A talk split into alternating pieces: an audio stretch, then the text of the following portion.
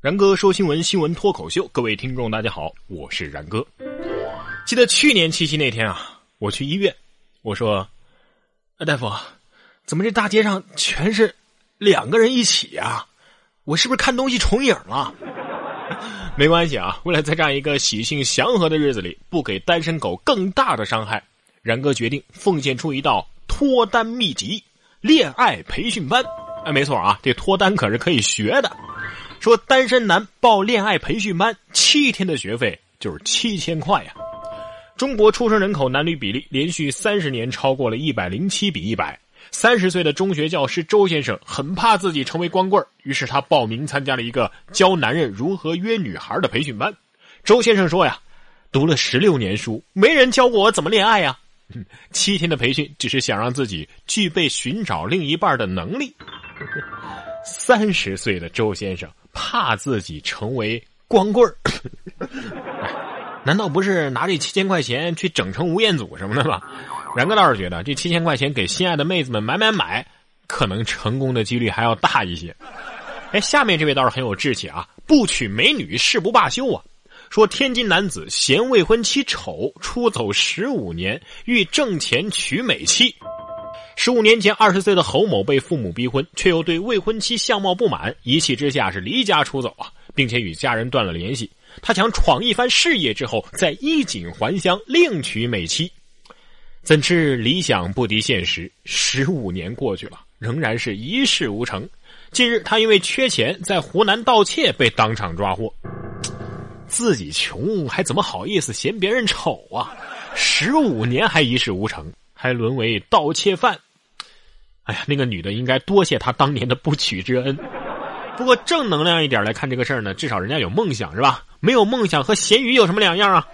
不过这位实现梦想的方式也有点太蠢了。你应该努力挣钱给未婚妻整容嘛，是不是？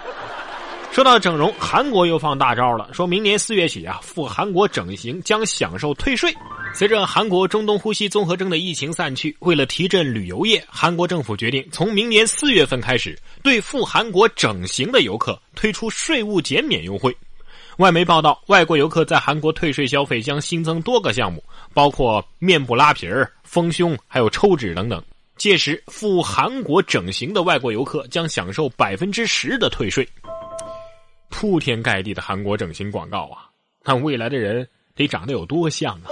你丑，你先去；我帅，我待着。建议下一次韩国政府考虑整容费用用支付宝付款，这不满意啊，还可以全额退款的。这不管是长得丑还是单身狗，在这里劝大家千万不要有这种念头。说少女欲轻生，还好民警唱邓紫棋的歌曲救了她。想听你听过的音乐，想看你看过的小说。哎，这是邓紫棋《多远都要在一起》这首歌里的歌词。对吧，日前湖北有一个十三岁的小女孩叫小月，与家人吵了架之后呢，就想跳桥轻生。这民警帅志成得知小月喜欢邓紫棋，为了缓和气氛，就唱起了这首《多远都要在一起》。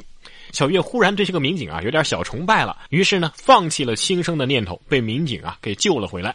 哎呀，这年头警察还得多才多艺才行，估计然哥要是去嚎一嗓子，这姑娘就跳了。你说后来会不会由于民警拒绝了小月的纠缠，这少女再一次的走上桥头呢？警察哥哥说好的，多远都要在一起呢？你怎么能出尔反尔呢？哎呀，下面这家环卫局才是出尔反尔的典范，好吗？说环卫局给环卫工送清凉，结果拍照之后又收回了。近日，山东昌邑市环卫局举行了夏送清凉活动，六十位环卫工都领到了绿豆、茶叶、毛巾等避暑品。但是啊，拍完照之后，环卫局又将物品全部收回。环卫工称，这种作秀冷了他们的心呢。昌邑市环卫局回应称啊，这捐赠的物品呢，现场不太够分，所以只能收回，加工之后啊，再统一分配。果然是送清凉啊！这环卫工的心是拔凉拔凉的吧？要是环卫局有 PS 好手，估计都不用买实物装样子了，还不够分，只能怪领导不识数。这么大了，连数都不会数啊！哎，人生如戏，全靠演技啊！这城管现在也要靠演技上位了。与摊贩没有任何肢体接触，执法的城管突然倒地，向同伴求救：“我不行了，快报警！报警！”这段视频在十七号开始啊，就在网上热传，倒地城管被封为影帝。哼官方回应说呀，呃，这涉事城管呢是临时工，已经辞退了。有网友就为这城管叫屈了，是小贩占道严重，城管多次劝离都无效，呃，最终无奈才以毒攻毒的是吧？没有点演技，这年头根本就没法出来混了。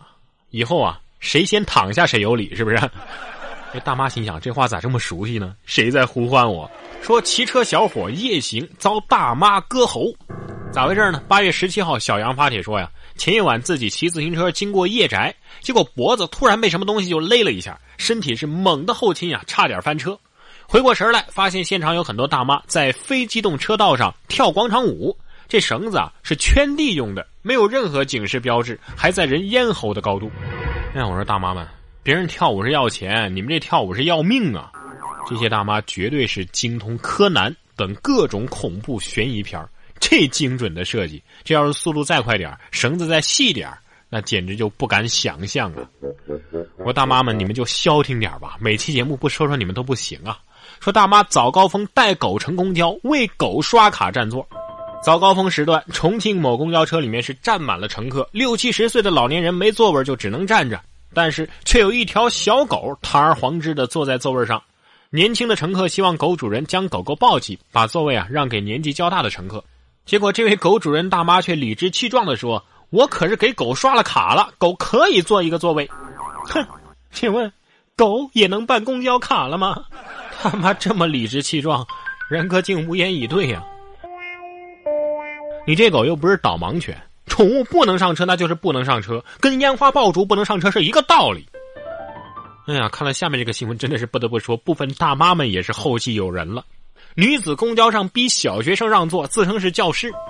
在合肥的某个公交上，一个女子逼着一个小学生让座，还要求这个男生为不让座道歉，并且扣着孩子的书包。这男孩被吓哭了，其家长欲要回书包，该女子却一下子把书包扔出了窗外。据悉，该女子自称是教师。其身份目前并没有得到证实。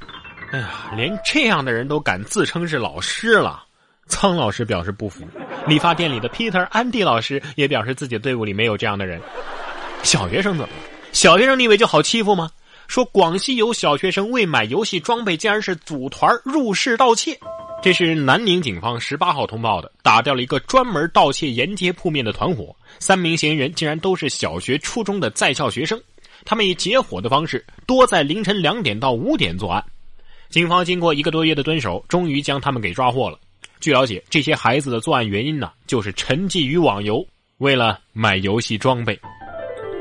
哎呀，这暑假到了，小学生们又开始在游戏场里来虐大人了。这游戏里偷不到装备，所以要在现实生活里偷啊。这么小就出来偷，这长大了玩游戏，怕也是坑队友啊。然哥说新闻，我是然哥。想要跟我取得交流的朋友，可以关注我的新浪微博“然哥说新闻”或者微信公众平台“然哥脱口秀”都可以。